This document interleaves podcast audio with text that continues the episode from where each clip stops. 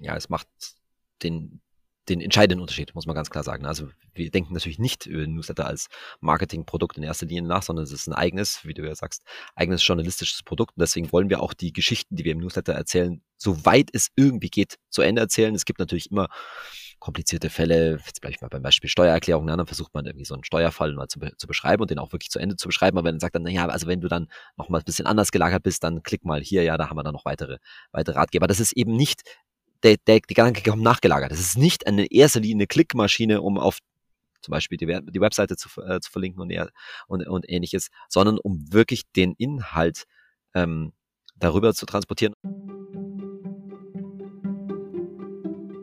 Willkommen zu Subscribe Now, dem Podcast, in dem ihr von führenden Abo-Unternehmen lernt, wie sie Kunden gewinnen und glücklich halten. Mein Name ist Leonard Schneider und heute geht es um eines meiner ganz persönlichen Lieblingsthemen. Wir sprechen über Newsletter. In meinen Beratungsprojekten und auch in Gesprächen mit Medienmachern merke ich immer wieder, dass das gerade ein absolutes Trendthema ist und dass jeder seine Newsletter-Portfolios ausbauen will oder noch mehr aus den bestehenden Newslettern rausholen möchte. Ich glaube, dafür gibt es zwei Gründe. Zum einen haben Medien mittlerweile verstanden, dass sie sich unabhängiger von sozialen Netzwerken machen müssen und vor allem auch von deren teilweise sehr unberechenbaren Algorithmusänderungen. Und deswegen setzen sie immer stärker auf den direkten Draht zu ihren Leserinnen und Lesern und den hat man eben über die Inbox. Zum anderen zeigen aber auch US-Newsletter wie The Hustle, Morning Brew, Axios und viele weitere, dass man rund um Newsletter sehr erfolgreiche Geschäftsmodelle aufbauen kann, sowohl über Anzeigen als auch über Abo-Modelle. Und mein Eindruck ist, dass wir in Deutschland da noch ein bisschen Aufholbedarf haben und sich der Markt in den nächsten Jahren wahrscheinlich sehr professionalisieren wird. Wenn man jetzt lernen möchte, wie man einen erfolgreichen Newsletter aufbaut, dann kommt man an meinem heutigen Gast eigentlich nicht vorbei. Saidi Sulilatu ist Mitglied der Geschäftsleitung bei Finanztipp und viele kennen ihn wahrscheinlich aus seinen YouTube-Videos, aus seinem Podcast, aus seinen TikTok-Videos oder aus dem Fernsehen. Da erklärt er nämlich in einfacher Sprache, wie man das meiste aus seinen Finanzen rausholt. Und mit diesem Ansatz haben sie den größten redaktionellen Newsletter Deutschlands aufgebaut. Jeden Freitag schickt Finanztipp News und Tipps rund um Anlagen, Versicherungen, Energie und andere Geldthemen direkt ins Postfach und damit erreichen sie inzwischen 1,2 Millionen Fans. Und wenn ich im Vorfeld dieses Interviews Freunden erzählt habe, dass ich mit Saidi spreche, dann haben ganz viele sofort gesagt, oh ja, klar, den Newsletter bekomme ich auch, äh, finde ich großartig. Wie ihnen das gelungen ist, das erfahrt ihr jetzt. Ich wünsche euch viel Spaß beim Zuhören. Hallo Saidi. Hallo Lennart, grüß dich, vielen Dank für die Einladung. Sehr gerne. Ihr seid ja auf wahnsinnig vielen Kanälen aktiv mit Finanztipp, habt überall beeindruckende Reichweiten, bei YouTube über 400.000 Follower, bei TikTok 377.000, als ich geschaut habe, bei Instagram 224.000, bei der App habe ich gelesen 140.000 App-Installs. Also ihr seid schon ein richtiges Sind übrigens Medien mittlerweile schon deutlich über 200.000, aber ich nehme mich auch. Dann habe ich alte Zahlen. Ähm, ihr seid ja mittlerweile ein richtiges Medienimperium und die Zahl, die, glaube ich, sowohl mich als auch viele in der Branche im letzten Dezember ziemlich erstaunt und überrascht hat, war eure Newsletter-Reichweite. Ihr habt nämlich kommuniziert, dass ihr mit einer Million Empfängern der wahrscheinlich reichweitenstärkste journalistische Newsletter Deutschlands seid. Heute will ich mit dir mal darüber sprechen, wie ihr das geschafft habt. Aber vorweg würde mich mal interessieren, welchen Stellenwert, welche Rolle spielt dieser Newsletter in eurer Gesamtstrategie? Ja einen ganz entscheidenden Stellenwert, ganz klar, weil natürlich ähm, brauchen wir auch kein Gehehl machen, dass wir vor allen Dingen natürlich unser großes Produkt, das muss man schon nach wie vor so sagen, ist natürlich ganz klar die Webseite, aber die Webseite auch als ein Produkt, das natürlich sehr stark an Google hängt. Ne? Also da sind mhm. wir natürlich sehr stark davon abhängig, wie unser, unser SEO, wie unsere SEO-Rankings aussehen und wie die, wie wir halt auf SEO gefunden werden. Da ist die Zukunft natürlich auch an sich, da sind wir natürlich auch nicht blind. Angesichts von AI, von künstlicher Intelligenz weiß man ja nicht, wie das so mhm. weitergeht, ne, auf den diversen ähm, Browsern und Suchmaschinen und so weiter. Und der Newsletter ist halt für uns deshalb ein ganz zentraler Punkt, weil dort halt die Nutzerinnen und Nutzer wirklich bei Finanztipp sind sozusagen. Das ist unser eigenes Produkt, das eben unabhängig ist von den diversen Algorithmen und damit auch ein ganz entscheidender Kernbestandteil unserer Strategie. Den wir ja übrigens auch fast schon genauso lange betreiben, wie es äh, Finanztipp gibt, nämlich fast zehn Jahre lang. Und ja, genauso lang gibt es auch schon unser Newsletter. Das heißt, wenn äh, ihr jetzt einen neuen Nutzer gewinnt, ist, der, ist euch am liebsten, dass er den Newsletter abonniert im Vergleich zu allen anderen Kanälen? Newsletter oder App. Also da sind wir völlig gleich, ja. Also deswegen haben mhm. wir auch die App gebracht, weil wir natürlich ganz klar sehen, ähm, dass es Leute gibt, für die spielt E-Mail halt nicht mehr so eine große Rolle, um so natürlich zu sagen, wo wir eben auf deren Handy uns ähm, äh, platzieren wollen. Und das sind eben die beiden Produkte, die wirklich unsere eigenen, eigenen sind sozusagen und wollen da beide Möglichkeiten einfach bieten, sozusagen, wer eher den Newsletter liest oder eher äh, die App liest, wobei die App ja ein stärker tägliches Medium äh, tatsächlich ist sozusagen und der Newsletter ja eben wöchentlich. Newsletter sind ja eigentlich so ein richtiges Oldschool-Medium. Gibt es schon seit seit Beginn des Internets. Ähm, lange waren sie schon fast ein bisschen totgesagt, wirken etwas angestaubt. In den letzten Jahren erleben sie wieder eine richtige Renaissance. Wie würdest du dir den Erfolg von Newslettern erklären? Ja, also ich glaube, dass, dass man halt E-Mail im Wesentlichen so als einen Kanal, der natürlich nicht tot zu kriegen ist, wo man halt Sachen sehr gut aufholen kann. Ne? Das kannst du jetzt sagen, das ist auch auf Social Media natürlich gegeben oder auch in diversen anderen Chatprogrammen oder sowas in der Richtung. Aber da ist sozusagen der Nachrichtensturm aus meiner Sicht so groß, dass du eigentlich kaum noch hinterherkommst. Also ich, ich mhm. kann das mal feststellen, sozusagen, wenn ich aus dem Urlaub komme, naja, meine E-Mails kann ich also nacheinander abarbeiten, ja, aber bei den ganzen Chat-Nachrichten nachhinterherkommen, das kannst du eigentlich vergessen, ja, das, das kriegst du eigentlich nicht mehr hin. Und deshalb nehmen wir, glaube ich, also so geht's mir zumindest, und das habe ich auch von, von Freunden zum Beispiel schon gespiegelt bekommen, E-Mail halt etwas, wo du eigentlich relativ gut Catch-up betreiben kannst. Und du kannst dann auch so aussortieren, ja, da weißt du schon, das ist alles nicht so wichtig, das wandert in irgendeinen Ordner oder wird gleich, wird gleich gelöscht, ja. Und jetzt sage ich einfach mal so, das haben wir halt mit Finanztipp geschafft, dass der Finanztipp-Newsletter etwas ist, was ich natürlich bei weitem auch nicht jede Woche lese, aber zumindest der Anteil der Nutzer, die halt, und das messen wir auch, das zumindest einmal im Monat machen, wo ich sage, okay, mhm. ich lese das jetzt einmal, weil ich habe das Gefühl, ich muss mal ein bisschen auf den aktuellen Stand, äh, auf den aktuellen Stand bringen. Und da hat sich halt dieser wöchentliche Rhythmus, auch das werden wir wahrscheinlich noch im Verlauf dieses Podcasts diskutieren, wirklich als so ein In case you missed it, ja, ist ja auch so ein typisches Format im Newsletter, äh, in dem Newsletter-Universum, hat sich einfach sehr bewährt. Du würdest also sagen, es liegt zu einem gewissen Grad daran, dass es ein bisschen ausgeruhter ist als alle anderen Medien, die uns äh, täglich, stündlich, minütlich mit Nachrichten überfordern? Genau, und das liegt, habe ich, also was ich, wo ich es auch meine, daran abzulesen zu können, wir wissen zum Beispiel, dass unser Newsletter-Publikum im Vergleich zu allen anderen Kanälen über alle Altersgruppen ziemlich gut gleich verteilt ist, sozusagen. Also mhm. einfach gesagt, unser Newsletter lesen sowohl 30-Jährige als auch 60-Jährige. Ähm, und daran kann man das halt sehen, dass es so diesen Bedarf gibt, so, nee, jetzt mal in Ruhe, ja, und jetzt kann ich mir das durch, äh, durchschauen, pick mir dann, das gebe ich mir auch keine Illusion hin, es wird nicht sehr viele Leute geben, die unseren Newsletter, der ja ziemlich lang ist, von A bis Z durchlesen, aber ich pick mir einfach die Sachen raus, ähm, die für mich wichtig sind oder vor allen Dingen machen halt einfach mal auf, so, schaut, ah, was ist denn jetzt so los, ja, und ich habe auch nicht Lust, mich jeden Tag mit dem Thema Finanzen zu beschäftigen und auch nicht, vielleicht nicht jede Woche Woche, aber guckt da auch mal regelmäßig rein und dann sieht man auch immer wieder, wenn so Rubriken, das wurde jetzt woanders häufig oder das war noch, war noch wichtig. Also schauen halt auch in ältere Sachen öfter mal was äh, mal rein. Weil du gerade die Altersgruppen angesprochen hast. Meine Erfahrung ist, äh, so 30 bis äh, ist so ein ganz guter Richtwert, aber unter 30 ähm, tun sich Newsletter so ein bisschen schwer, habe ich das Gefühl, oder? Weil die Menschen es nicht so gewohnt sind, in ihr Postfach regelmäßig reinzuschauen, noch im Studium oder sogar in der Schule. Hm, ich glaube, also ich würde es ein bisschen eher ansetzen, das ist so, also mein Eindruck ist, wenn die Leute ins Corporate Life kommen halt, ne? Also mhm, dann genau. du, kommst du halt auch heute noch um E-Mail nicht überhaupt nicht rum. Ja, das ist doch ist ganz klar, auch trotz aller Slack-Geschichten und, und so weiter, was man halt sonst benutzt und Teams und so, da ist E-Mail halt immer noch Standard. Das heißt, also irgendwie so gefühlt mit dem Berufseinstieg oder spätestens ein paar Jahre danach, ja, und also ist immer mein, das ist jetzt, wir wissen nicht, wo die Leute arbeiten, natürlich wissen wir mhm. das nicht, um Gottes Willen, ja.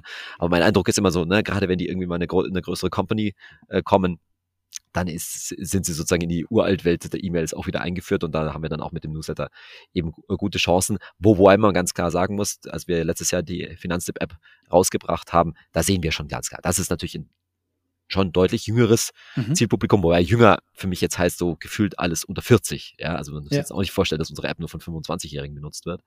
Ähm, und da sind aus meiner Sicht ganz klar, welche in Anführungszeichen vom Newsletter in die App äh, abgewandert, könnte man fast schon sagen. Mhm.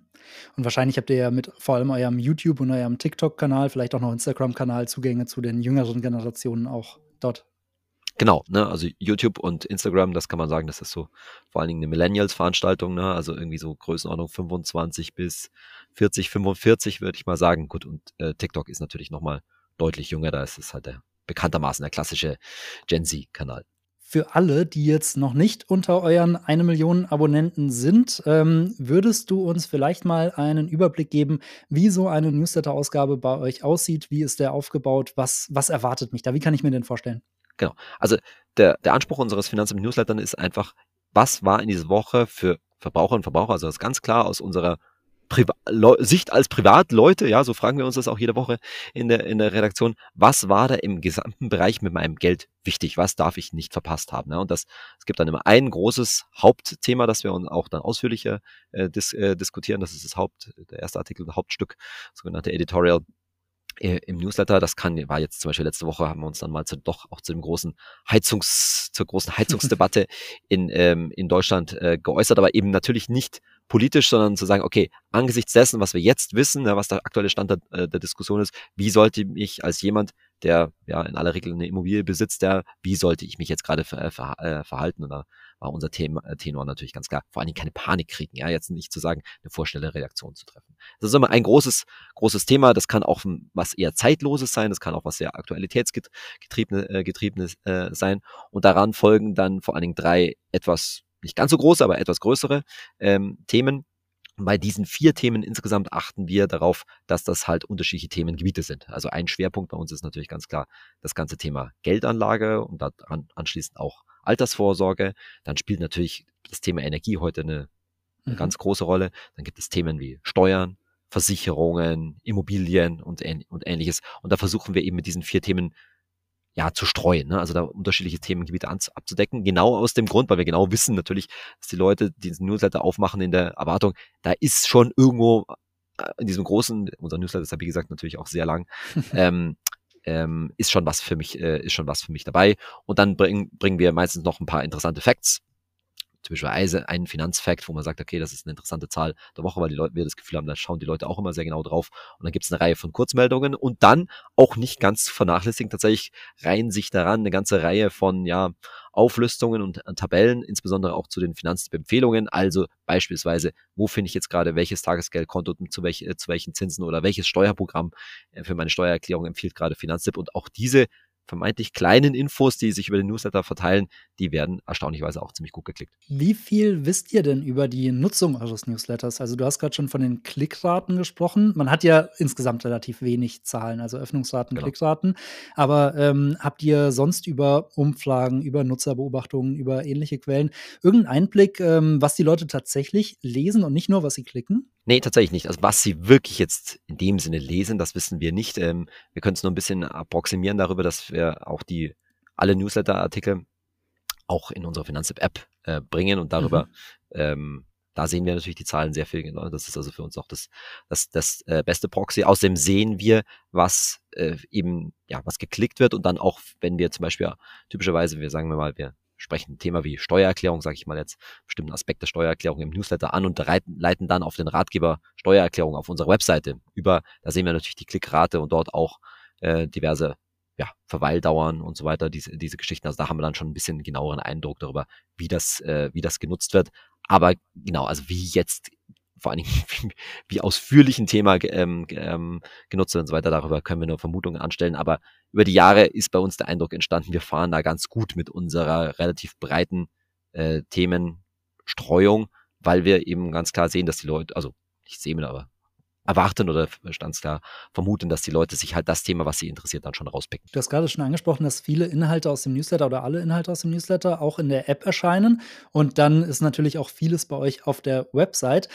Wie wichtig ist euch denn, dass in dem Newsletter exklusive Inhalte drin sind, die man vielleicht auf der Webseite nicht findet? Also ist das auch ein Anreiz für die Nutzerinnen und Nutzer, den Newsletter zu bestellen, oder würdest du sagen, das ist fast egal? Nee, das ist, das ist tatsächlich ein Anreiz, das ergibt sich ja aus der Natur der Sache, ne? weil der, weil die Webseite eben vor allen Dingen, das ganz offen, ne, für Google optimiert mhm. ist. Das heißt also, wenn ich mir bei, bei Google halt irgendwas suche, dann soll ich natürlich bei uns auf den entsprechenden Ratgeber auf der Webseite ähm, klicken. Das, äh, das heißt, es ist ein ganz klares Pull-Medium, ja, wo auch, sag ich mal, so ein aktuelles Zeitgeschehen nur begrenzt eine, eine, eine Rolle spielt. Wir versuchen zwar schon auch die Ratgeber immer, das ist auch eine Stärke von uns, immer aktuell zu halten, aber es ist halt nicht so sehr gestimmt, getrimmt auf Schlagzeilen, sagen wir es mal, sagen wir es mhm. mal deutlich. Das ist nicht natürlich der Newsletter schon. Ne? Also dort versuchen wir halt wirklich auch die Finanz, privaten Finanznews immer jede Woche zusammen zu, äh, zu fassen. Dadurch hat es auch eine ganz andere äh, Schlagkraft. Auch das, was die Leute dort lesen als Zeile, als was sie interessieren würde, ist schon deutlich anders als das, was wir auf der Webseite heute haben. Du hast gerade schon den Unterschied zwischen Push und Pull angesprochen und das finde ich gerade bei euch so spannend, weil die Menschen mit einer ganz klaren Intention meistens auf eure Seite kommen. Sie suchen bei Google nach Tagesgeldkonten und finden bei euch dann einen passenden Artikel. Wie schafft ihr es, dieses einmalige Pull-Interesse dann umzuwandeln in einen stetigen Kanal, wo ihr den Nutzern wo ihr ein bisschen stärker auch die Themen vorgebt? Ja, also die auf der Webseite auch deutlich so sagen, sind natürlich die wichtigsten Werbeplätze, ja, und dort auch die entsprechenden, wir nennen das Sign-up-Elemente für den Newsletter. Mhm. Und neben dem, dass wir, es gibt eigentlich zwei Tendenzen. Also du fängst äh, zum einen Nutzerinnen und Nutzer darüber ab, die sich regelmäßig für verschiedene Themen interessieren und denen man dann nahelegen kann, du bist doch offensichtlich interessiert, ja, es ist dir nicht wichtig, darüber regelmäßig informiert zu werden, auch tiefere Einblicke zu gewinnen, dass wir dich auch stärker, äh, stärker begleiten können. Das ist die eine, die eine Seite.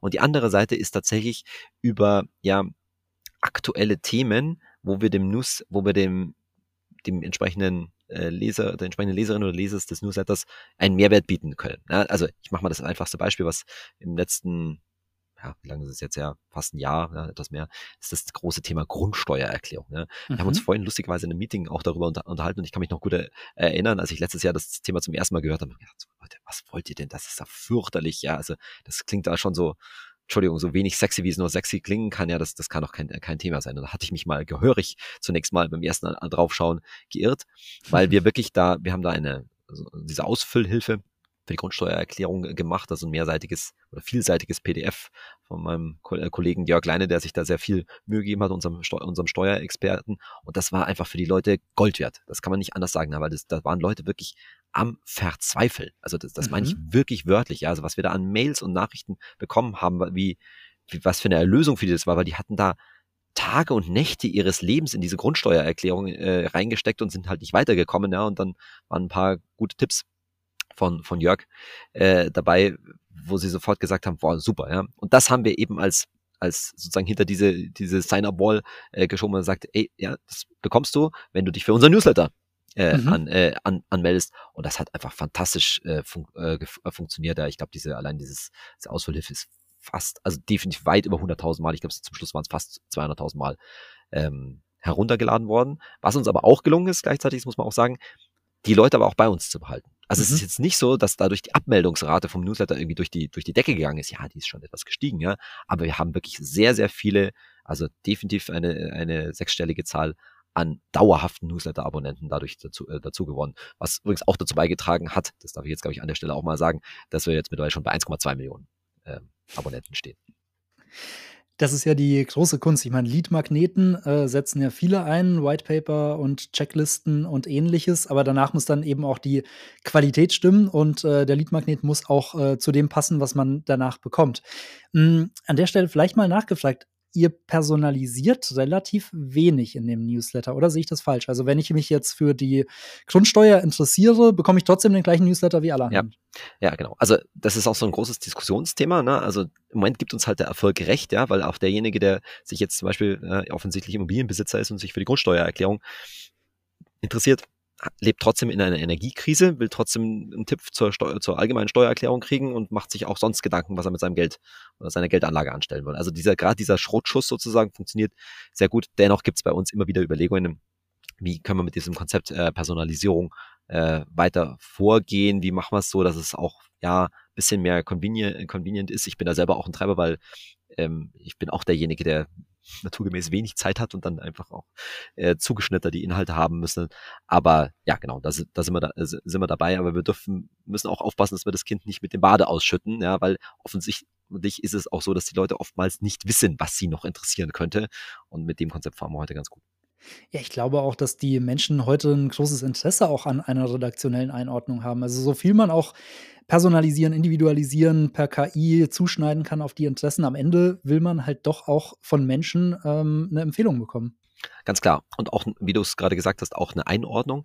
In dem Sinne, da ist jetzt dieses Beispiel, mit dem neuen Heizungsgesetz ein sehr gutes Beispiel, dass wir auch uns da eben aus der politischen Diskussion weitgehend raushalten, aber das eben auch einordnen können, wie jetzt zum Beispiel, das ist sehr typisch für uns zu sagen, ja, also das ist jetzt gerade alles unklar, aber deswegen muss man jetzt bitte nicht in Panik verfallen. Ne? Also man kann sich das anschauen, sich einen Plan machen, sich beraten lassen ins, insbesondere. Und das ist so eine typische Haltung, die mir auch wichtig ist, wie wir bei Finanztipp agieren, ähm, ja, das auf den Alltag runterzubrechen, was bedeutet das jetzt eigentlich für mich? Und ganz wichtig, das halt auch in einer Sprache rüberzubringen, mit Beispielen, zum Beispiel äh, überlegt er, die jetzt vielleicht nicht messerscharf sind, aber so agieren wir alle halt im Alltag, dass ich jetzt nicht wissen muss, ob es auf wie viel 0,5 Kilowattstunden es jetzt eigentlich ankommt, ja, sondern ich will nur eine Größenordnung wissen, ja. Kostet mich das jetzt 200 Euro im Jahr oder 500 Euro? Das ist doch das, was wir, was wir ungefähr äh, wissen wollen alle.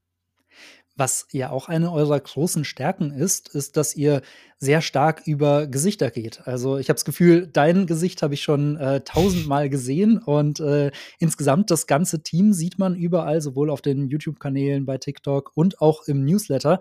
Wie wichtig ist euch denn diese Personalisierung, dieses Vertrauen auch über die Menschen, die dahinter stecken? Ja, also das ist äh, sehr wichtig, glaube ich, da, vor allen Dingen, wenn du auf externen Plattformen äh, operierst und für uns ist auch sage ich mal ganz deutlich, ist auch YouTube eine externe Plattform, weil mhm. unser YouTube-Kanal gehört uns halt in dem Sinne nicht, ja. Also muss man auch so sagen, ne? YouTube ist halt für uns eine, eine fremde Plattform und da glaube ich funktioniert ist das sehr sehr wichtig, ähm, wo wir auch unterschiedliche Altersgruppen äh, bedienen sozusagen. Ja, wir haben ja mit unserem Chefredakteur Hermann Josef Tenhagen jemand äh, draußen, der sehr stark im ja im Rundfunk und im Fernsehen äh, agiert, gerade auch im Öf öffentlichen sozusagen. Ich komme natürlich eher von YouTube, aber mache auch relativ viel äh, mhm. mittlerweile im, äh, im äh, Rundfunk. Und dagegen, wenn wir die Leute halt auf unserer eigenen äh, Plattform haben, dann haben wir oft sehr stark das Gefühl, naja, die irgendwie so ein bisschen kennen die uns schon und dadurch ist es uns dann eigentlich wichtiger, sozusagen über die Qualität äh, zu, zu, kommen und auch über die Nahbarkeit in der Sprache, wiewohl wir jetzt auch so langsam anfangen, im Newsletter auch ein bisschen mehr persönlicher zu werden, mal ein bisschen mehr ein paar Namen äh, zu zeigen. Aber uns ist auch wichtig, äh, der, der Teamaspekt zu sagen, dass das jetzt nicht irgendwie den Anschein hat, das kommt jetzt alles von Hermann oder alles von Saidi oder sowas in der Richtung. Nee, also das, das, so sind wir viel zu groß mit, äh, mittlerweile. Und da muss schon auch klar rauskommen, dass wir ohne das gesamte, äh, gesamte Team und auch unser, ohne unsere Expertenredaktion, ja wirklich hervorragende Leute äh, sitzen, nicht da wären, wo wir heute sind. Was ich ganz spannend fand, war, dass ihr bei euren Podcasts verschiedene Podcasts für verschiedene Themenfelder, verschiedene Zielgruppen auch mit unterschiedlichen Hosts anbietet, während ihr beim Newsletter ja total auf einen Newsletter für alle setzt. Warum habt ihr euch da gegen ein sehr breites Portfolio entschieden, so wie es ja viele Medien machen, die irgendwie, also ich weiß es von meinem, von meinem früheren Arbeitgeber der Zeit, ähm, dass wir da über 30 unterschiedliche Newsletter für alle möglichen äh, Teilthemen haben. Wieso habt ihr euch für diesen einen großen entschieden und würdest du vielleicht sogar sagen, dass das euer Erfolgsgeheimnis ist? Ja, da fehlt mir der AB-Test, ne, weil ich nicht weiß, wie es anders wäre, muss man so deutlich sagen. Also zunächst mal ist das, muss man ganz klar sagen, ist das einfach historisch gewachsen. Früher war einfach überhaupt nicht und lange Jahre nicht äh, die Kapazität und damit muss man auch ganz klar sagen, das Geld nicht da, ja, äh, da mehrere Newsletter ähm, zu produzieren. Und naja, wie du sagst, es hat halt auch ziemlich gut funktioniert, gerade in den letzten, in den letzten Jahren mit dem einen äh, großen Newsletter, sodass bei uns den Eindruck hervorruft, naja, die Leute wollen schon auch mal so querbeet schauen und auch mal links und rechts schauen und nicht nur jetzt was über ETFs oder nur über äh, Home Energy oder ähnliches ähm, erfahren und damit fahren wir gut. Wiewohl, nochmal, es gibt da laufend äh, Überlegungen zu sagen, nee, wir machen jetzt nur zum Beispiel einen Geldanlage-Newsletter äh, und, und, äh, und ähnliches. Ähm, aber wie das immer so ist, ja, never change a winning team. Mhm. Wir haben auch so viele andere Baustellen in der Firma, das muss ich auch ganz deutlich, deutlich sagen. Da will man auch an, ist jetzt der Druck an dem Erfolgsmodell äh, groß zu schrauben nicht so hoch. Das kann ich mir vorstellen. Ich habe bei Präsentationen schon häufiger mal eine Folie gezeigt, ähm, wo ich gegenüberstelle, dass manche Newsletter ähm, so ein reiner Marketing-Werbekanal sind, der dazu dient, dass man irgendwo draufklickt und dann auf der Website weiterliest. Und auf der anderen Seite gibt es Newsletter, die selbst eigentlich das Produkt sind, also die man selbst konsumieren kann, die man von oben bis unten lesen kann, ohne irgendwo drauf zu klicken. Ähm, Frage 1, denkt ihr auch in diesen beiden Kategorien und ähm, inwieweit ähm, ja, macht das einen Unterschied, ob man den Newsletter als, als eigenständiges journalistisches Produkt und Format denkt?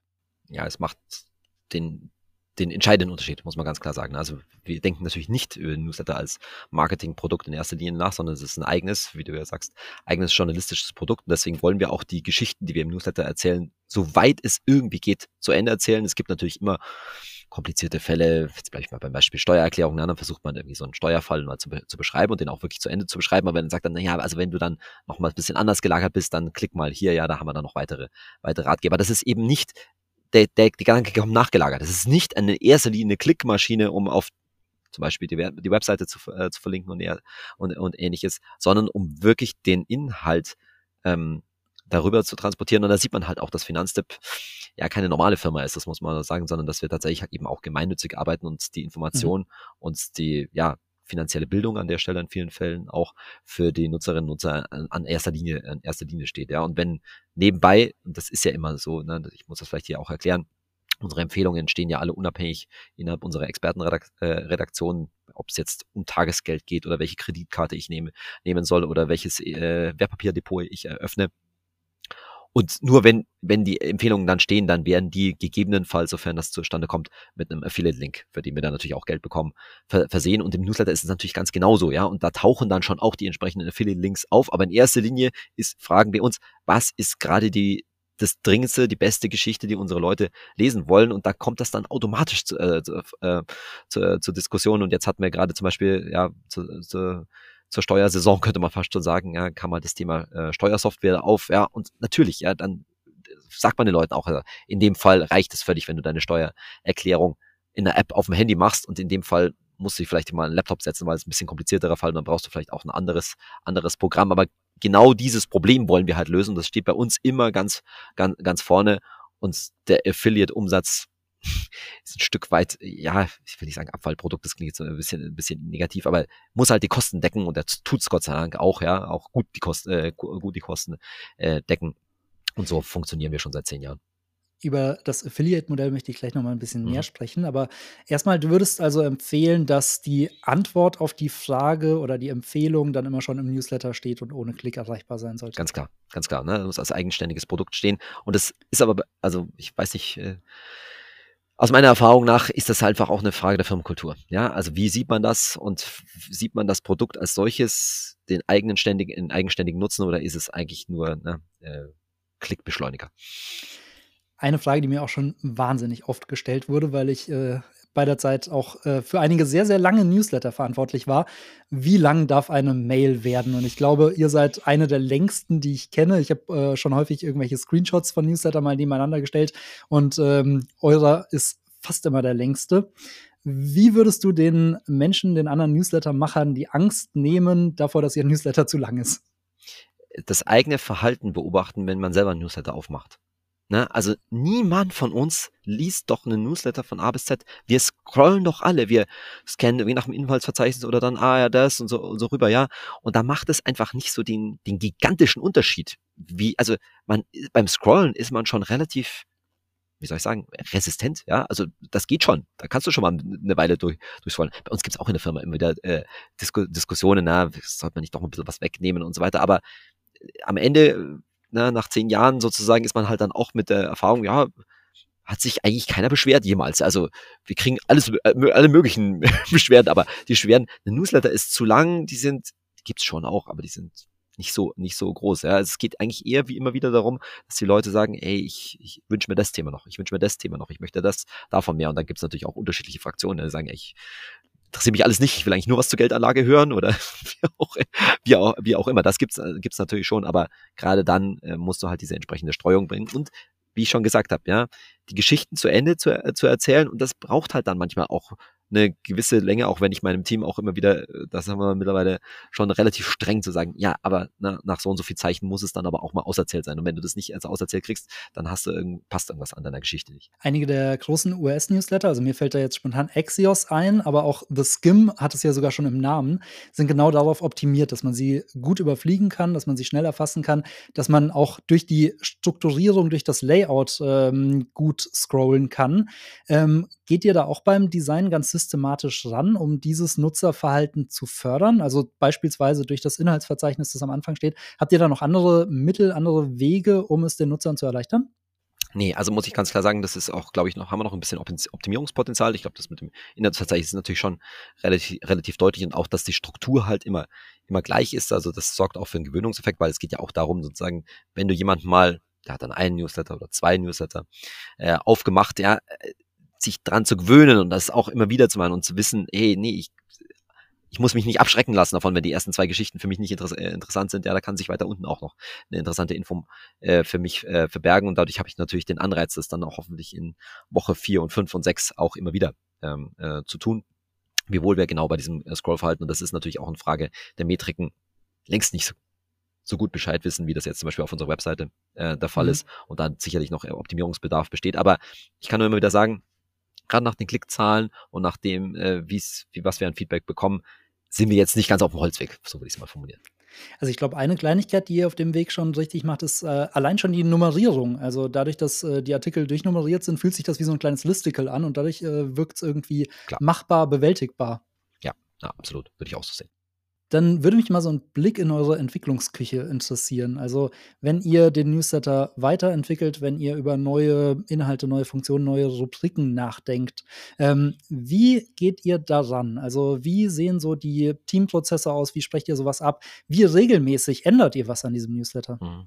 Also, ich glaube, man muss erstmal deutlich unterscheiden zwischen äh, Content und Produkt. Ne? Also, die Produktentwicklungszyklen sind bei uns, auch was der Newsletter angeht, relativ lang. Das muss ich schon auch äh, mhm. ehrlich sagen. Also, wir ändern nicht so oft, äh, oft was, ja, weil auch gerade bei so einem Monster-Newsletter ähm, immer doch ziemlich viel dranhängt, ja, und das, äh, ja, also insofern ist es, sind wir da schon relativ beständig und bin ich auch ganz deutlich, ja, also da gibt's ander, anderswo höheren Entwicklungsdruck als, als, als, äh, als bei, äh, beim Newsletter, obwohl wir uns dann eben auch immer wieder mal Feedback äh, über diverse, ja, Nutzerfragen, also wir haben zum Beispiel ein, ähm, ein Nutzerpanel äh, gebildet, das sind jetzt heute, glaube ich, muss ich lügen. Ich glaube, etwa 3000 Nutzer haben sich dort mhm. äh, angemeldet, wo wir immer wieder mal Fragen ein, einstellen, ne, was ihnen sowas gefallen oder sowas gefallen hat. Aber man muss sich das nicht vorstellen, dass wir das eine hohe Frequenz tun. Nein, tun wir nicht, mhm. ja, sondern nur dann, wenn wir auch tatsächlich eine Änderung äh, ernsthaft äh, planen.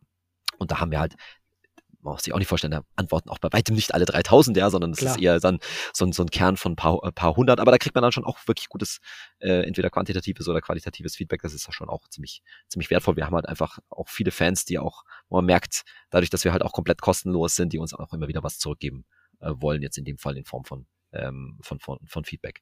Beim Content ist das ganz anders, ja, also da sind wir, denken wir dauernd über neue Sachen äh, nach, aber auch da ist so ein bisschen die Bremse drin, jetzt nicht, Gottes Willen, einmal im Monat was umschmeißen. Das wäre sicherlich auch, ähm, ähm, auch, äh, auch zu viel, aber wir gucken uns auch regelmäßig immer wieder ja, neue Formate an. Gut ist da wirklich, dass wir seit letztem Jahr eben die App haben, wo wir eher mal neue Formate schnell ausprobieren können, direkteres Feedback, auch direktere Klickzahlen natürlich äh, kriegen und da von dort aus nehmen wir dann ab und zu mal was auch in den, in den Newsletter rüber. Mhm. Gab es in den letzten Jahren mal so ein oder zwei größere Entwicklungssprünge, wo ihr gemerkt habt, das war jetzt noch mal 'n richtiger richtiger großer Schritt nach vorne? Also, ich ich behaupte, dass das, äh, was dass, äh, 2 Sachen, die wir die wir jetzt, ja, in den letzten 18, 24 Monaten geändert haben, ist, dass wir zum einen die Sprache noch mal also wir sind ja schon lange per Du mit unseren mhm. Leserinnen und, äh, und Lesern, aber wir haben es versucht, nochmal ein bisschen alltagstauglicher zu machen, also ganz bewusst uns auch dadurch abzuheben, das sage ich immer so, wie, das ist immer unser, das frage ich auch immer die, die Kolleginnen und Kollegen hier, wie würdest du es deinem deiner Freundin oder deinem Freund, den du auf, auch auf der Straße jetzt nicht mal den Lebenspartner, sondern auf der Straße begegnest, wie würdest du es kurz erklären? Und mhm. was wir ganz dabei immer wieder kommen, so, du würdest immer ein Beispiel machen du würdest immer, fast immer diese, bei diesen Geschichten ein Beispiel machen. Das versuchen wir auch. Also soweit es, es geht, Beispiele brauchen immer Platz, ähm, das, äh, das äh, durchzuziehen. Das ist so das eine. Und das zweite ist, äh, hast du auch schon angesprochen, ne, dass man auch immer wieder auf Klassiker zurückgreifen kann. Ne? Also Listenformate funktionieren halt einfach und wahrscheinlich wird es keine Internetseite geben, wo sie nicht funktionieren. Ne? Also die fünf Steuertipps und so weiter, ja, Leute, ich, ich gehöre auch dazu, ja. Was schaue ich mir schon eher mal, mal, mal, mal an, ja. Also das, das ist auch so, so Sachen.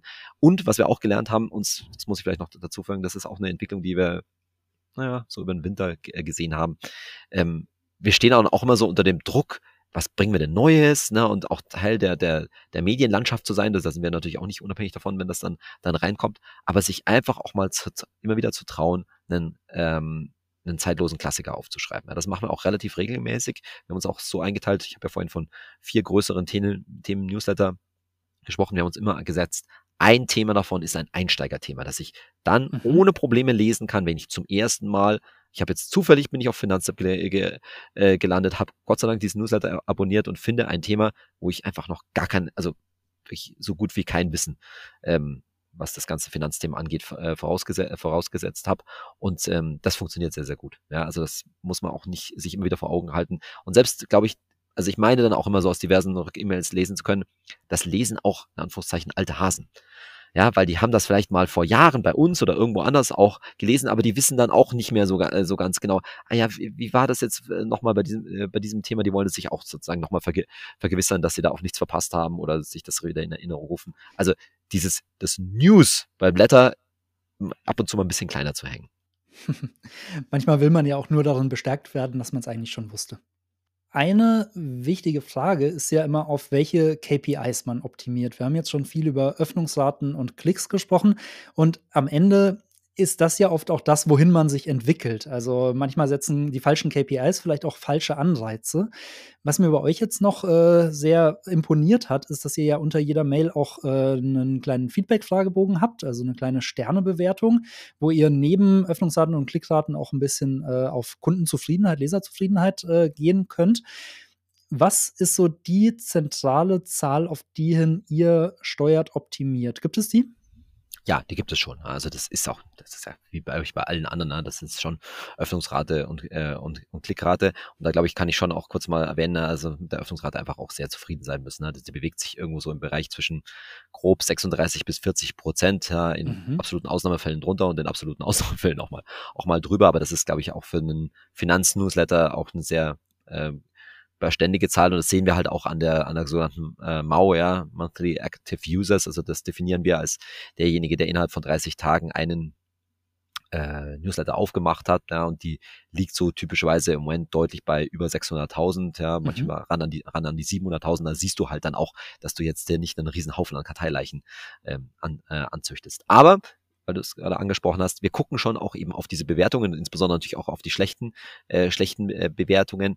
Aber also in letzter Zeit, gerade wo ich die allgemeine Lage fe feststelle, ähm, ist das jetzt an dem eigentlichen Content und an den Themen, an der Themenauswahl, ist da nicht viel zu rütteln. Mhm. Wir stehen eher so in diesem Spannungsfeld, dass man immer von uns äh, ganz oft bei, gerade bei Energiethemen, ein politisches Statement erwartet, das wir gar nicht abgeben wollen und ja, so. Und es wird dann auch gerne mal hineinge äh, hineingelesen, aber damit müssen wir auch leben können und das perlt dann auch an, äh, an, an uns ab. Das sorgt dann immer ein bisschen für, Auf, äh, für Aufregung und ich bin dann immer der, derjenige, der zuständig ist. Leute, ja, das ist halt klar. Da ärgern sich die Leute maßlos und man kann die eine Seite verstehen und die andere Seite verstehen. Wir, ne, wir leben einfach nur mit dem, was an Gesetzen da kommt und versuchen für die Leute, äh, denen da die richtigen Tipps daraus zu geben. Eine Kennzahl hatte ich gerade eben noch in meiner Frage vergessen, ähm, was aber vielleicht gar nicht so schlecht ist, nämlich die reine Empfängerzahl. Und die ist ja auch der Auslöser für unser Gespräch heute. Und äh, das, was ihr dann in den Pressemitteilungen äh, mit, mit äh, verdientem Stolz äh, auch berichtet habt, wie sehr sollte man sich auf die Empfängerzahl fokussieren? Hintergrund der Frage ist, dass viele große Newsletter ja mittlerweile auch so eine äh, Verteilerhygiene betreiben. Das heißt, dass sie inaktive Nutzerinnen mhm. dann auch wieder rausschmeißen, um im Umkehrschluss dann eine höhere Öffnungs- und Klickrate zu haben. Setzt der Fokus auf die Empfängerzahl vielleicht auch manchmal falsche Anreize, dass man sich, äh, dass man vielleicht künstlich wächst, aber inaktive Nutzer reinholt?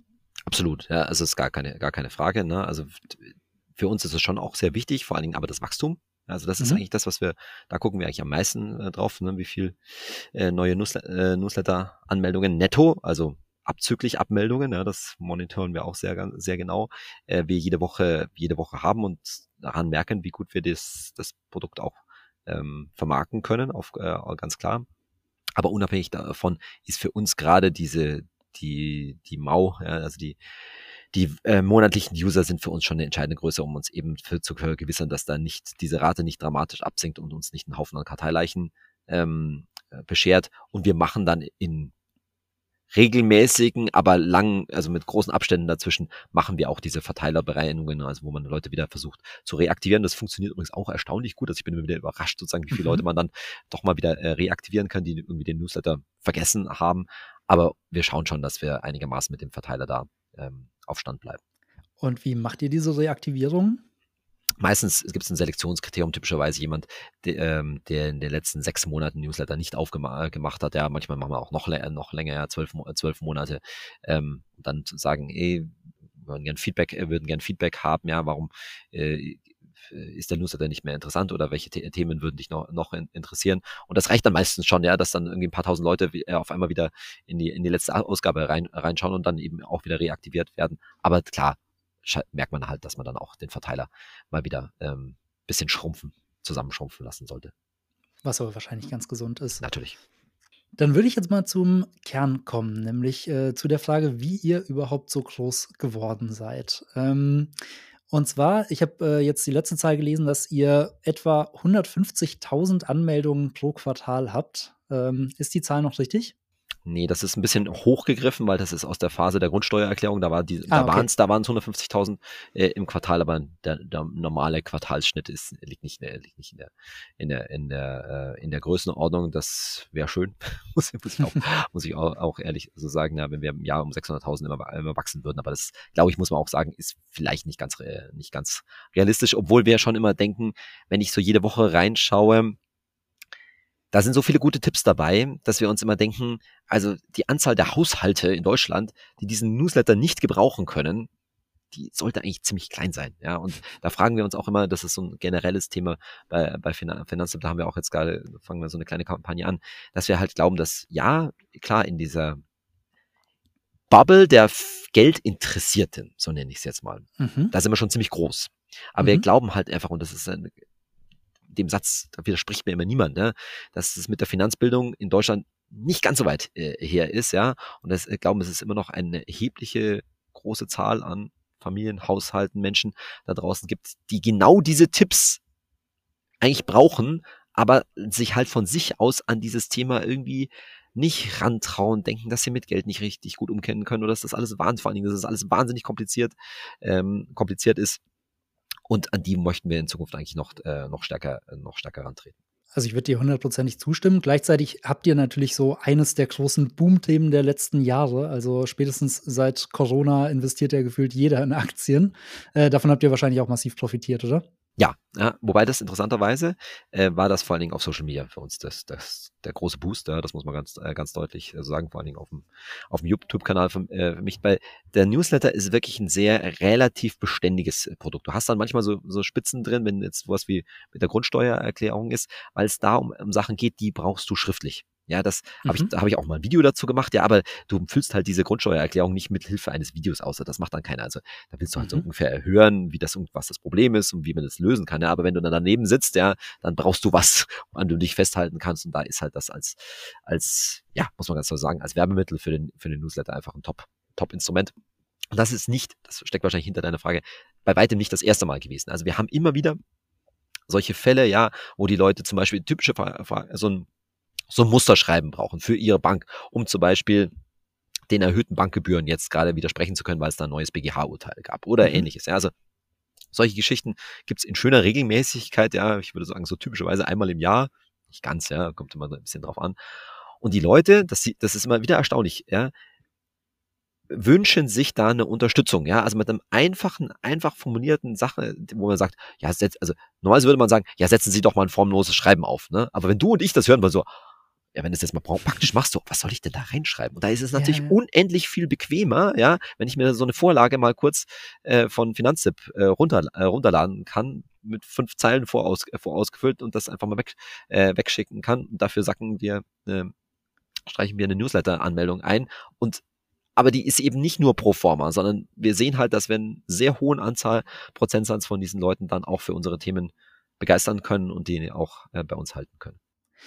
Wenn man jetzt mit sowas starten will, wenn man solche Lead-Magneten bei sich einbauen möchte, solche Formulare, worauf sollte man denn unbedingt achten? Ja, ich glaube, also das ist gar nicht so einfach zu beschreiben. Es muss ein, ein hinreichender Grad an Komplexität bestehen. Also du musst, es muss dir gelingen, für die Nutzerinnen und für Nutzer ein Problem zu lösen, das einfach eine gewisse Hemmschwelle äh, mhm. bein, bein, beinhaltet. Ja? Das, die Hemmschwelle muss gar nicht so groß sein. Und am einfachsten ist es immer wieder sich immer wieder in diese Rolle, die wir alle leicht einnehmen können, nämlich in die Rolle des privaten Menschen äh, zu versetzen, der, der nicht viel Zeit hat, der sich nicht damit auseinandersetzt, der das Thema wahrscheinlich in vielen Fällen auch gar nicht so richtig interessiert, ja, der jetzt nicht ein Fan von, von Steuererklärungen ist oder sowas in, in, der, in der Richtung, sondern der einfach ein Problem gelöst haben will, und zwar möglichst schnell.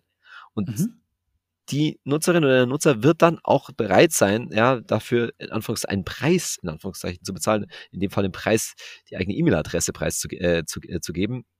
Und dann aber auch zu merken, hey, ich bin hier wo gelandet, wo es nicht einfach nur geht, dass ich ja, möglichst viel noch abschließe oder einfach möglichst oft klicke, sondern wo mir einfach weitere wertvolle Informationen entgegenkommen. Ja. Und das das ist natürlich so eine, so eine, so eine Grundhaltung, die wir da an der Stelle schon recht gut ähm, hinbekommen haben. Wobei ich jetzt auch nicht nur die Inhalte meinte, sondern so die gesamte User Journey. Also wenn ich jetzt von Google komme, weil ich nach dem Problem irgendwie gesucht habe, äh, komme dann auf eure Seite.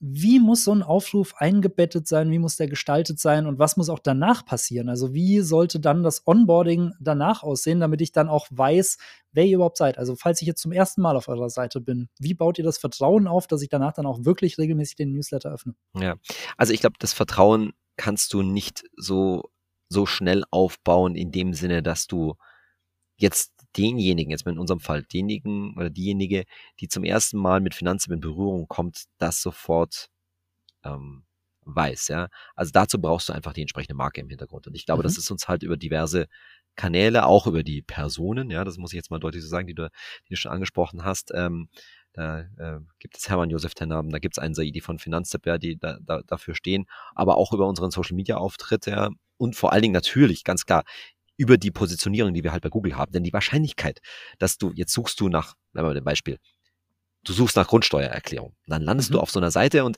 vielleicht weißt du es nicht ganz, weil die heißen ja alle so ähnlich, ne? Finanztipp und Finanz noch was und Finanz sowieso, ja.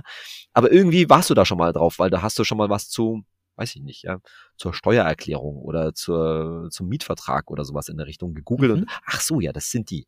Und da bleibt so ein Rest an Vertrauen und, ah ja, die erklären das gut, die machen mir nichts vor, die erzählen auch, die sagen auch, das ist Quatsch, ja, wenn es wenn's ange, äh, wenn's angebracht wird und die bringen in vielen Fällen vor allen Dingen eine ausgewogene Meinung daher, weil im realen Leben ist es halt oft nicht schwarz oder weiß, sondern es ist halt irgendwo dazw äh, dazwischen das bleibt dann schon hängen. Und damit haben wir praktisch das Vorvertrauen schon aufgebaut, dass die Leute dann, wenn wir dann natürlich prominent, ja, also im oberen Teil, sag ich jetzt äh, mal, eines Ratgebers einer vielbesuchten Seite so ein äh, Anmeldeelement für den Newsletter platzieren, dass die dort eben auch hängen bleiben. Und wie gesagt, wenn man dann noch einen Mehrwert mitliefern kann im Sinne von eines Musterschreibens, hier jetzt im Fall ein, eines PDFs oder ähnlichen, dann ist das natürlich ein erheblicher zusätzlicher Anreiz.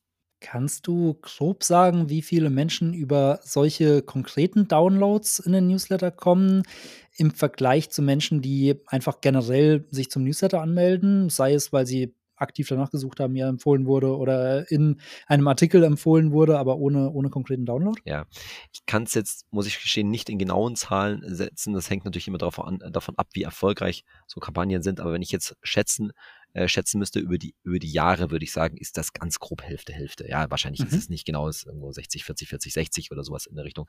Aber diese, diese Themenkampagnen nenne ich das, weil wir spielen das ja dann auch groß. Das ist ja dann nicht nur, dass das auf der Webseite ist, sondern, sondern das spielen wir dann über alle Kanäle, ja, ob das jetzt ein mhm. Podcast ist oder auch natürlich auch über Social Media und so weiter auf diese äh, Grundsteuererklärung hinzu, hinzuweisen. Und wie gesagt, es hilft natürlich insgesamt, dass wir sehr, sehr gute Platzierungen, sehr gute Rankings bei Google haben. Das heißt, die Leute landen dann über alle möglichen. Und ich glaube auch, dass es oftmals so fast schon Beifang ist, ja. Also die Leute hören das mal von uns oder sonst irgendwie Radio oh, und dann haben sie keine Lust auf diese Grundsteuererklärung. Aber dann informierst du dich halt gerade mal wieder über, wo stehen denn die Zinsen beim Tagesgeld? Ja, und dann taucht aber diese Grundsteuererklärung und dann so, oh, ich habe eigentlich keine Lust drauf. Aber Finanztipp, die kenne ich ja und Ausfüllhilfe klingt gut, ja, dann lade ich mir das mal, lade ich mir das mal runter, weil dann muss ich, muss ich das, die Sache jetzt endlich mal vor dem Stichtag, äh, vor dem Stichtag äh, angehen. Und weil du auch von Kampagnen sprichst, wie langlebig sind denn solche Inhalte? Habt ihr Leadmagneten, die über Jahre hinweg äh, gut performen oder sind das eher Sachen, die mal ein paar Wochen, ein paar Monate laufen und danach ist der Need wieder weg? Ja, also ich würde sagen, ein, in vielen Fällen ist das natürlich insgesamt dann schon relativ lange, aber wenn es um die eigentliche Kampagne geht, wo wir auch wirklich viel Energie reinstecken dann sind es typischerweise Monate. Ja, das kann man nicht sagen. Also selten, dass es mal nur ein paar Wochen sind, das ist dann meistens auch nicht so erfolgreich, sondern es fängt halt mal an und dann zieht sich meistens erheblich in die Länge, so wie bei der Grundsteuererklärung übrigens auch, ja, wo man dann im Herbst dachte, es ist eigentlich schon vorbei und dann ist es im, im äh, zu Beginn des Jahres, zu Jahresbeginn dann nochmal richtig, äh, noch richtig angelaufen. Mhm. Ähm, und genau, und über diese Zeit fahren wir das äh, dann, dann meistens, hat dann meistens noch so, so ein Longtail, dass dann noch was, noch was nachkommt. Das versuchen wir dann auch immer zu begleiten. Aber typischerweise sind das so Kampagnen von, ich sag mal, drei Monaten vielleicht oder sowas in der Richtung. Das ist so ein, ein typischer, typischer Zeitraum, weil meistens sich an, wenn jetzt da zum Beispiel ein Urteil gefällt ist, dann schließt sich nochmal was an. Ne? Dann geht das nochmal in eine, eine gerichtliche Instanz weiter oder es gibt Auslegungen äh, zu diesem Urteil, es gibt eine Urteilsbegründung oder ähnliches. Das wäre so ein typisches Beispiel. Und auch da wollen die Leute nochmal, was heißt das jetzt für mich? Mhm. Ändert das nochmal an das, was, was, an dem, was ihr vorher erzählt habt oder was muss ich jetzt noch zusätzlich beachten? Das spielt für so eine Kampagne dann immer eine, eine große Rolle auch da sind wir dann wieder bei deinem Tipp von vorhin, dass man nicht immer nur auf News, sondern auch ein bisschen auf äh, bestehende, gut laufende Inhalte immer wieder auch hinweist, oder? Genau. Vor allen Dingen, wenn es halt dann, sag ich mal, einen irgendwie gearteten News äh, zu dem alten Inhalt, äh, Inhalt gibt. Also ich meine, ein, VR, ein Dieselskandal hat sich natürlich lange hingezogen, aber die heiße Phase war natürlich nicht, äh, mhm. nicht so lang. Mhm. Okay, spannend. Ähm, kann ich mir das so vorstellen, wenn ihr jetzt eine neue Geschichte oder ein neues Thema redaktionell bearbeitet, dass ihr dann sofort auch so im Hinterkopf mitdenkt, äh, können wir daraus vielleicht eine Kampagne machen? Ja, absolut. Ne? Also das ist uns schon ein bisschen in, in Fleisch und Blut übergegangen. Wir versuchen das jetzt auch schon immer ein bisschen vorauszusehen natürlich. Ja, wo könnte was, wo könnte was, was kommen? Das passt auch nicht immer. Ja, da bin ich auch ganz äh, offen so. Manchmal testen wir so ein Thema an und dann verläuft sich das, mhm. ähm, aber verläuft sich das natürlich. Das muss doch einfach auch mal passieren, weil im Vorhinein weißt du es halt nicht, das ist wie bei Aktienkursen, ja. das war ein bisschen Investment, Investment, äh, Investment gefragt, aber das ist uns tatsächlich schon allen in Fleisch und Blut übergegangen, dann auch gleich zu überlegen, so, was brauchen die Leute dazu? Braucht es da ein Muster schreiben oder können wir irgendwie eine Berechnung anbieten oder ähnliches? Das ist äh, Finanzkultur. Mhm.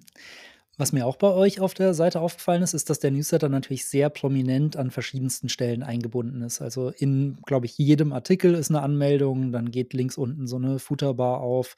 Ähm, was sind so deine Empfehlungen, wie man einen Newsletter am besten auf die eigene Seite einbindet? Ist es einfach nur viel hilft viel oder gibt es bestimmte Stellen, bestimmte Positionierungen, die man auf jeden Fall haben sollte? Ja, also ich, ich würde sagen, äh, ja, natürlich hilft grundsätzlich viel, hilft viel, aber auch nicht zu viel. Ja, also da testen unsere Produktmenschen auch immer viel rum und äh, nehmen auch mal wieder Sachen äh, weg, wo man merkt, das funktioniert, funktioniert nicht, weil wir wollen ja auch das Leseerlebnis letztendlich des eigentlichen mhm. Ratgebers nicht, äh, nicht nicht, nicht stören. Also das ist schon auch, natürlich ist es uns wichtig, die Leute zu uns als Newsletter-Abonnenten oder App-Nutzerinnen und Nutzer ähm, zu holen.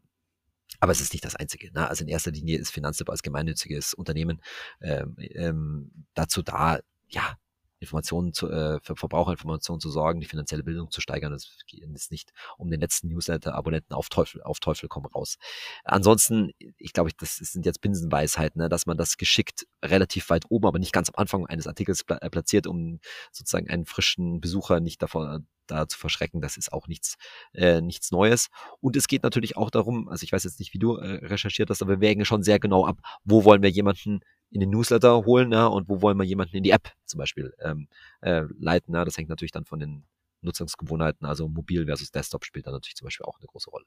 Mhm holt ihr dann auf Desktop die Leute eher in den Newsletter und mobil eher in die App oder? Genau, mit der Betonung auf eher. Ne? Also das mhm. kannst du auch nicht, es hängt auch noch ein bisschen von den, von den Bereichen ab, ja, von, von, der, von der Thematik, aber tatsächlich, ja, so ist ungefähr die, die, die Strategie zu sagen, naja, mobile Nutzung ist dann auch eine höhere Wahrscheinlichkeit, dass diejenige oder derjenige dann in, äh, mit einer App auch zufrieden ist. Ich fand auch tatsächlich eure Newsletter-Landing-Page fast mustergültig. Also ich habe im deutschen Raum, glaube ich, kaum eine Newsletter-Anmeldeseite gesehen, die so gut auf den Punkt kommt, äh, die so gut strukturiert ist, so sehr wahrscheinlich auch auf Conversion optimiert wurde. Was hast du da denn so für Ratschläge? Wie sollte die Seite aufgebaut sein? Was sollte da draufstehen? Also ich glaube, auch da erzähle ich nichts Neues als das einfach das, das USP des entsprechenden Produkts. Also das, das ist nur, dass es relativ klar rüberkommen muss und inwiefern es sich auch abgrenzt. Auch da wieder mit ja einerseits mit Beispielen irgendwie, also sich, dass die Leute eine Vorstellung haben, was es davon geht. Also ich kann ja lange und mhm. breit erzählen, der wichtigste Newsletter für deine privaten Finanzen, aber da kannst du dir jetzt auch nicht unbedingt was äh, drunter vorstellen, wenn du nicht eh schon einen Need hast. Ne? Aber ganz klar zu sagen, was Beispiele, von denen wir wissen, dass viele Leute sich dafür interessieren, äh, zu nennen und dann natürlich auch mit dem entsprechenden Vertrauen zu werben. Und also wir sind auch unserer Fangemeinde da unglaublich äh, dankbar, was für, also sind wir auch jedes Mal wirklich platt, was für tolle Trustpilot-Bewerbungen, äh, Bewertungen mhm. wir bekommen. Also das ist auch wirklich einfach, das geht ja runter wie, wie Öl, ja. Also wenn der, der, mein Kollege, der Robert, äh, da ab und zu mal, wenn wieder eine tolle Bewertung reinkommt, das ist nicht jeder, aber der postet ja dann auch mal an die ganze, an die ganze Company, ja. Und das, da kriegt jeder einfach ein Grinsen, ja, wenn wir da mal einfach, das sind so tolle, äh, entweder einzelne Geschichten, wie wir Leuten einfach auch richtig viel Geld gespart haben, aber dann auch einfach so herzliches Dankeschön, ja, wo man so richtig merkt, ja, wie eine ganze Familie einfach auch äh, das, das gut findet, da einfach unabhängig informiert zu werden. Und das zeigen wir natürlich dann zum Beispiel auf den entsprechenden Landingpages, äh, Landingpages auch und bin ich mir sicher, dass das auch gelesen wird. Also die Erfahrung habe ich auch schon oft gemacht, dass man allein schon deshalb nach Feedback fragen sollte, weil es äh, auch nochmal den eigenen Kurs bestätigt und die, die Redaktion und, total motivieren kann. Und wie soll ich das sagen, es käme bei uns natürlich nie in Frage, das zu fälschen, ja, das brauchen wir gar nicht, da brauchen wir gar nicht drüber reden, aber irgendwie, glaube ich, merken die Leute das halt auch, dass das keine, also weder gekaufte noch gefälschte Bewertungen sind, ja, das ist einfach, ehrlich, das kannst du irgendwie auch gar nicht, also wir könnten es ja selber zum Teil nicht so, äh, so formulieren, ja, sehr schön. Was mich in dem Zuge aber gewundert hat, ist, dass ihr meines Wissens nach kein Referral-Programm habt. Also kein Programm, äh, wo Leser dafür belohnt werden, dass sie andere Newsletter-Abonnenten gewinnen. Ähm, das habt ihr bestimmt auch schon das ein oder andere Mal diskutiert. Warum habt ihr euch dagegen entschieden? Äh, letztendlich hat jeder bis jetzt ein bisschen den, den Aufwand auch äh, davor gescheut, bin ich auch ganz offen. Es gab, mhm. Das Thema lag schon öfter mal auf, auf dem Tisch und dann hat man halt irgendwie entschieden oder haben wir entschieden, na ja, aber wenn wir jetzt sozusagen quasi die Ressourcen in eine entsprechende äh, große Kampagne stecken würden oder uns mal lieber einen Kopf platte dafür machen, was das nächste große Problem für die Deutschen sein, sein wird, das wir dann hoffentlich lesen. Da kommen wir halt total von der Content, äh, von der Content-Seite her. Da gibt's auch Kolleginnen und Kollegen bei uns, die das ein bisschen nervt. da immer so ein bisschen das so als zweites, äh, so als zweites äh, gesehen wird. Aber im Zweifelsfall, mein, die Ressourcen in der gemeinnützigen Organisation sind dann halt öfter mal knapp und dann hat man sich für was, äh, für was anderes entschieden. Aber ich will damit auf gar keinen Fall sagen, dass das eine schlechte, äh, eine schlechte Idee ist, sondern damit kann man schon auch ähm, sicherlich gute Erfolge erzielen. Ich meine, wahrscheinlich habt ihr so oder so ja schon sehr viele Anmeldungen über Weiterempfehlungen. Könnt ihr das in irgendeiner Weise nachvollziehen, beziehungsweise fordert ihr aktiv dazu auf, ermutigt ihr die Menschen dazu? Ja, wir fordern ab und zu dazu auf. Das ist jetzt kein Schwer, äh, Schwerpunkt für uns, aber es liegt genau daran, dass wir es leider überhaupt nicht nachvollziehen können. Und deswegen ist das mhm. für uns immer so, ich rufe das manchmal so in die Gemeinde rein, gerade auch über einen Podcast, ja, aber ich habe keine Ahnung, ob das erfolgreich ist oder nicht. Ja. Nein, das wissen wir tatsächlich nicht. Eine weitere Sache, die mich sehr überrascht hatte, ähm, Viele Newsletter wachsen ja auch über bezahlte Werbung, beispielsweise bei Instagram, bei Facebook oder eben auch bei TikTok. Ähm, ich habe mal im Meta Ads Manager nachgeschaut unter eurem Account und ich habe keine Werbeanzeigen dort entdeckt. Ähm, wieso macht ihr das nicht? Ja, ähm, weil wir bis jetzt nicht die direkte Notwendigkeit gesehen haben, so könnte, äh, könnte äh, man es auch, auch sagen. Ja, also auch da kommt wieder unser Gedanke, ne, organisches Wachstum aus dem guten Content ähm, äh, heraus. Ähm, wir diskutieren es auch immer wieder. Wir haben es tatsächlich, das ist wahrscheinlich schon so lange her, dass du es nicht gefunden hast, haben es auch mal kurz ausprobiert, das hat nicht besonders gut ähm, äh, funktioniert. Das liegt aber jetzt daran, also dass wir uns klar verstehen, wir machen nur nicht keine äh, Werbung für den Newsletter, wir machen insgesamt für Finanztipp in dem Sinne ähm, keine Werbung, sondern wenn man von Werbung in dem Sinne sprechen kann, dann ist es halt die Brand bei allen möglichen Contents, die wir da draußen ähm, platzieren können, zu platzieren. Und das vielleicht muss man vielleicht an der Stelle auch mal sagen, es ist ja auch so, dass wir sehr, sehr oft zitiert werden. Ja, das ist mhm. ja auch wirklich eine der großen Stärken, ähm, dass äh, nicht nur Google das weiß, sondern natürlich auch die Journalistinnen und Journalisten äh, in dieser Republik, dass wir für diese entsprechenden Themen halt die Experten, Expertinnen und Experten in der Redaktion sitzen haben. Und das wirkt sich, das ist halt so ein, so ein, so ein insgesamtes Netzwerk, das sich dann, äh, dann auswirkt, wo wir einfach ein hohes Vertrauen uns entgegengebracht äh, gebracht wird was am Ende natürlich auch ein Aufwand ist, nicht so direkt messbar, aber das ist der Weg, den wir schon sehr viele Jahre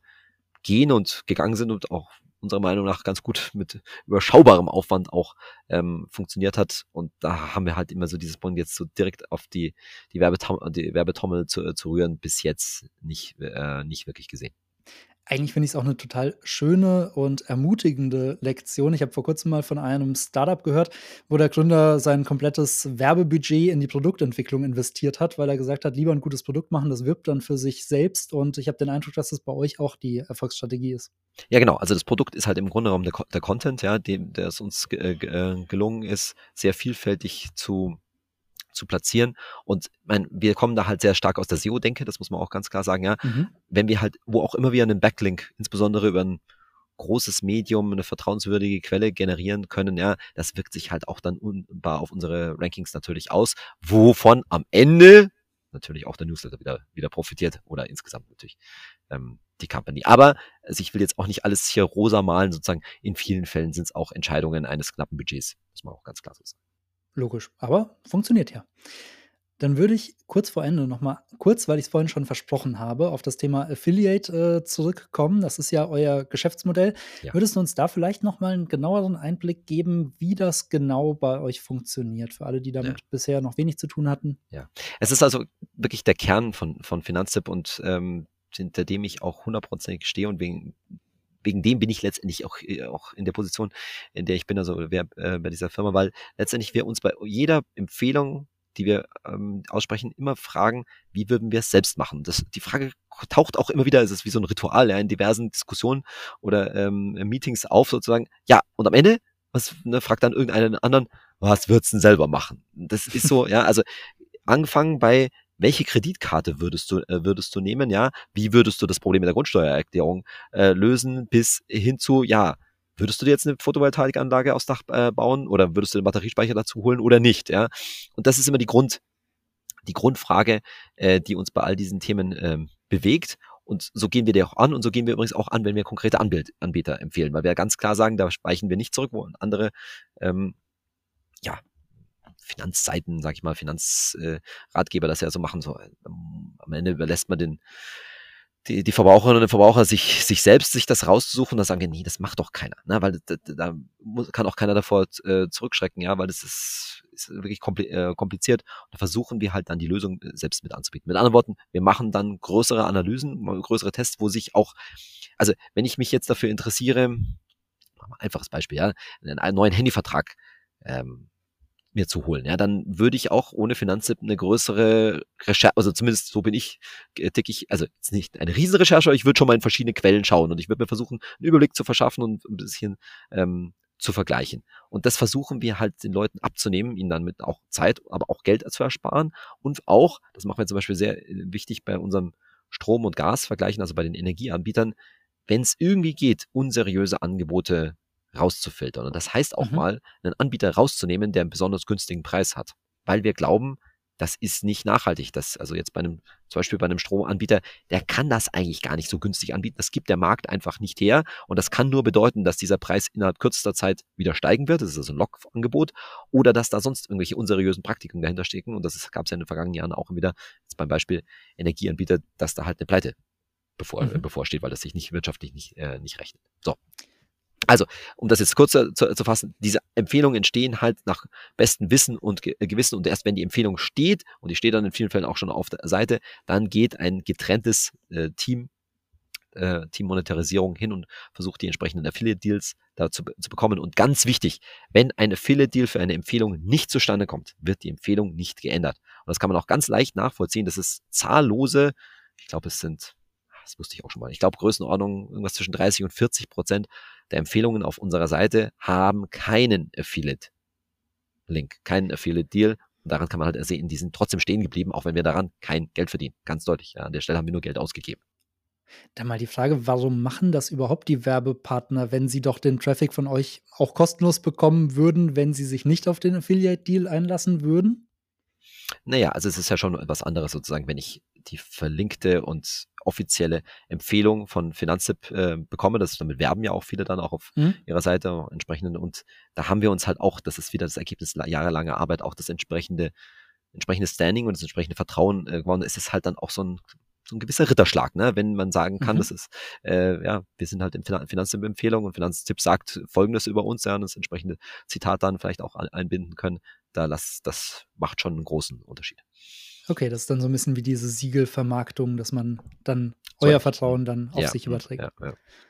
Ihr habt, wenn ich das richtig gesehen habe, auch keine klassischen Werbeplätze im Newsletter. Ist das richtig? Nein, ganz klar. Also das ist immer ein Grund, Grundprinzip nicht nur im Newsletter, sondern auf Finanztipp findet keine Werbung statt. Ja, also mhm. wir dürfen ja nicht mehr sagen, dass wir werbefrei sind. Das gab es dazu mal ein Gerichtsurteil, aber es ist nach wie vor so, dass niemand auf Finanztipp Werbung schalten kann. Wir machen auch keine ko bezahlten Kooperationen im Sinne von, dass irgendjemand also ich kriege jede Woche Anfragen, ja, ob ich nicht ein Video über das und das äh, machen, äh, machen, äh, machen kann und dafür x Euro äh, bekomme. Ja, das lehnen wir alles grundsätzlich ab und es ist übrigens auch völlig egal, von wem, äh, von wem das kommt. Äh, auch von staatlichen Stellen lehnen, lehnen, wir das mhm. ab, ja, muss man ganz, ganz deutlich ähm, ähm, so, so sagen weil wir das einfach nicht wollen und weil wir auch glauben, langfristig würde es der Marke Finanztipp auch unterscheiden. Warum? Weil die Nutzerinnen und Nutzer natürlich nicht mehr unterscheiden können. Aha, das ist eine bezahlte Werbung, ja, aber für diesen diese Empfehlung, diesen Affiliate-Link sozusagen, das dafür hat dann vorher niemand bezahlt, dass er da als Affiliate-Link äh, dasteht. Ja, das wäre nur noch schwer auseinanderzuhalten.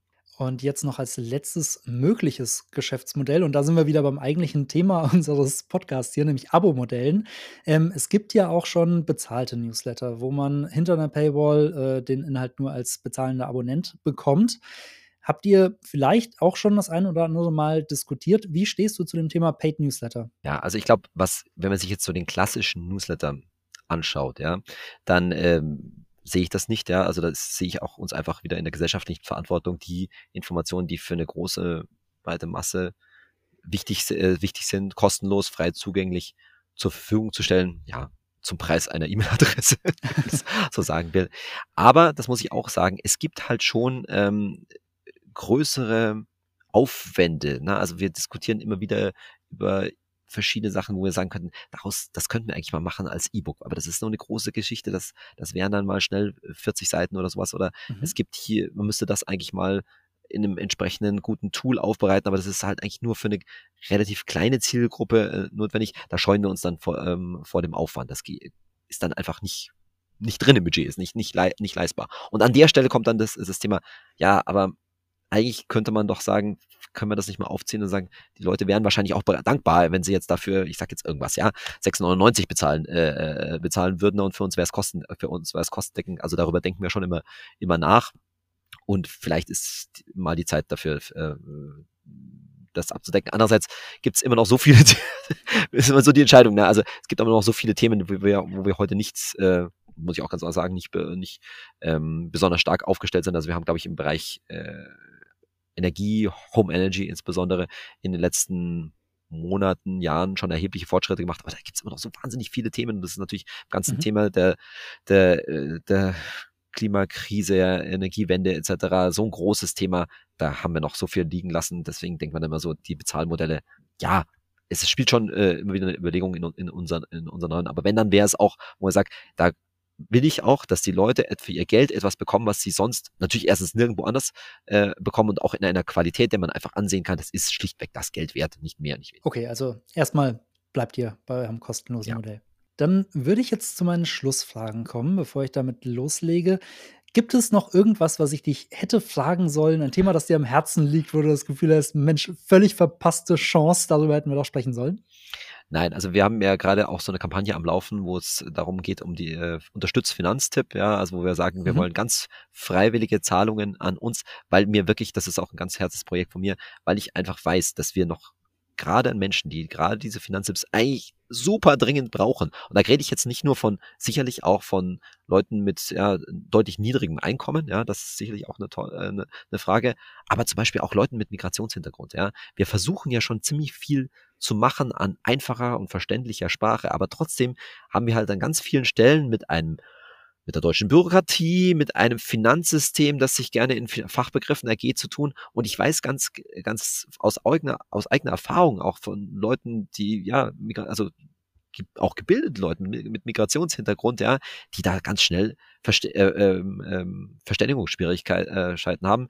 Den versuche ich dann manchmal auf Englisch zu erklären, ja, da kommt ihr besser mit zurück. Aber was ich damit sagen will, da sehe ich einfach noch einen großen äh, großen Bedarf und auch darüber hinaus den digitalen Raum auch zu verlassen, ne? weil es eben auch viele Menschen gibt, die brauchen eigentlich dann den, ja, ich glaube, den persönlichen Kontakt. Da haben wir aber noch keine, kein gutes Modell heute gefunden. Ich teste da ab und zu mal so ein paar, paar, paar Sachen, wie man auf diese Leute besser zugehen kann, weil da sehe ich einfach auch unseren, unseren gesellschaftlichen Auftrag darin, ja, möglichst, möglichst, soweit das geht, alle zu erreichen. Wie laufen so die ersten Experimente oder wie sind eure Erfahrungen mit diesem Unterstützermodell bisher? Das ist also noch, äh, noch in den Kinderschuhen, das ist ja gerade erst, äh, gerade erst an, äh, angelaufen. Ähm, bis jetzt Feedback sehr, sehr gut, ja, muss man äh, ganz klar sagen. Also die Leute, das wissen wir auch, dass, dass unsere Community uns darf ich so sagen, glaube ich, uns liebt und uns da unterstützen, äh, unterstützen möchte. Ich kann natürlich an der Stelle, dann werde ich dann oft gefragt, ja, was wollt ihr, also was funktioniert denn da jetzt? Also was, was wollt ihr denn konkret machen?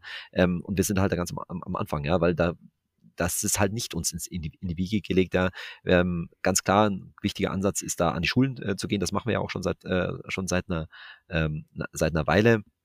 Ähm, das würden wir aber sowieso tun, das muss ich auch ganz, äh, ganz, äh, ganz klar mhm. sagen. Aber ein ganz klares Anliegen ist halt, und das, da spielt TikTok übrigens eine ganz große Rolle, äh, uns an die jüngere Generation halt noch stärker zu wenden und die deutlich jüngere, äh, weil es halt mhm. ein Unding ist, dass die Leute aus der Schule äh, kommen und keine Ahnung haben, was überhaupt Steuern sind, ja, und dass man auch, auch schon mit jungen Jahren und äh, den Zinseszins zum Beispiel, äh, Effekt zum Beispiel für sich nutz, äh, nutzen kann.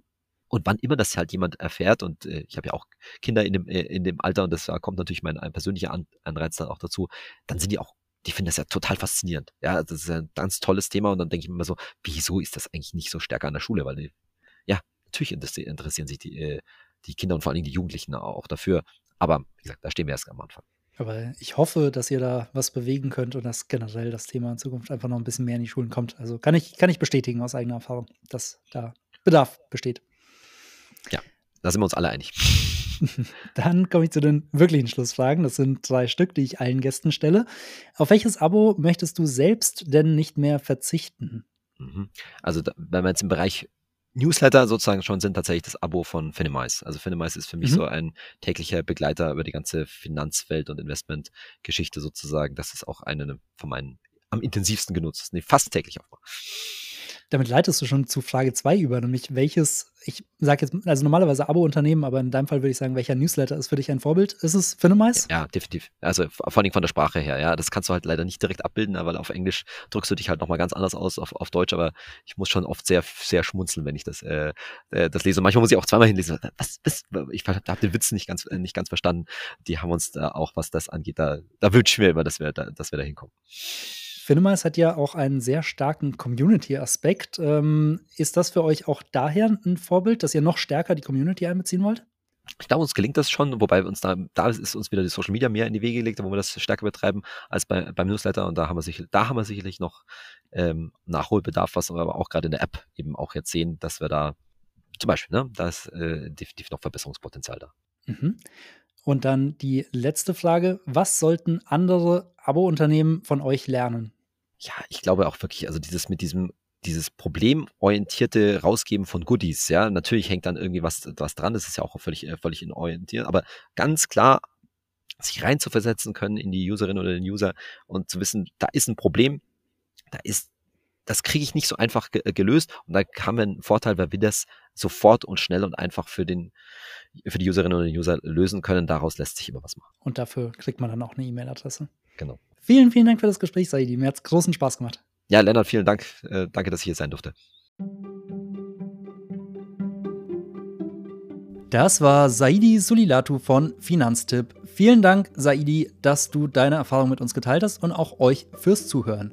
Wenn euch die Folge gefallen hat, dann freue ich mich, wenn ihr sie mit einem Freund oder einer Kollegin teilt und wenn ihr dem Podcast 5 Sterne bei Spotify oder bei iTunes gebt, denn dadurch entdecken ihn noch mehr Menschen. Weiter geht es dann am 21. Juni mit einem Blick in den US-Abo-Markt. Ich freue mich, wenn ihr auch dann wieder dabei seid. Bis dann, euer Lennart.